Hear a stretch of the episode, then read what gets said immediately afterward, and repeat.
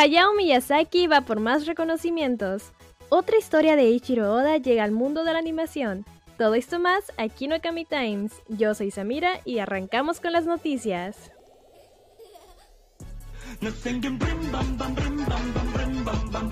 Muy pronto tendremos nuevo doblaje para One Piece. Y es que para el mes de julio de este mismo año, Toy Animation tiene planeado realizar el doblaje hasta el episodio 750. Y no todos los héroes usan capa, pues el mangaka japonés Tite Kubo, reconocido por sus obras Bleach y Born the Witch, ha donado un total de 140 mil dólares en apoyo a los afectados del terremoto de 7.6 grados ocurrido en la prefectura de Ishikawa, en Japón.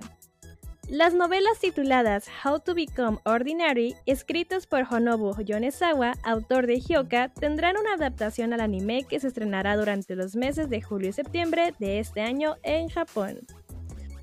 El nuevo anime de Eiichiro Oda, Monsters, ya tiene fecha de estreno en la plataforma de Netflix, llegando oficialmente el 21 de enero en la plataforma de streaming, contando canónicamente como precuela. El anime contará la historia de un joven samurái llamado Ryuma en la tierra de Wano, al que pudimos ver en One Piece. ¿Qué opinas?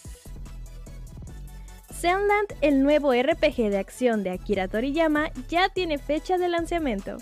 Bandai Namco ha confirmado que este videojuego se lanzará el próximo 26 de abril para distintas consolas como PlayStation 4, PlayStation 5, Xbox Series y también para PC. Además, eso no es todo, pues también su anime aterrizará durante la temporada de primavera y se transmitirá en todo el mundo por medio de Disney Plus. Shingeki no Kyojin se hace acreedor de un premio a la mejor serie animada en streaming, esto por parte de los críticos cinematográficos de la Hollywood Creative Alliance, quienes le otorgaron el premio Astra, siendo así el primer anime en conseguir esta condecoración. Asimismo, Hayao Miyazaki fue galardonado con el premio Astra al mejor cineasta internacional.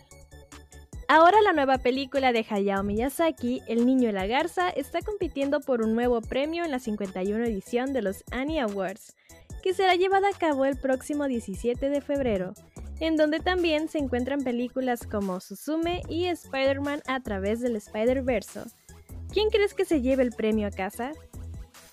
Es oficial. Después de cuatro años desde su primer estreno, se confirmó la producción de la segunda temporada de Doro Hedoro, y con su anuncio se reveló una nueva imagen promocional con Caimán y Nikaido.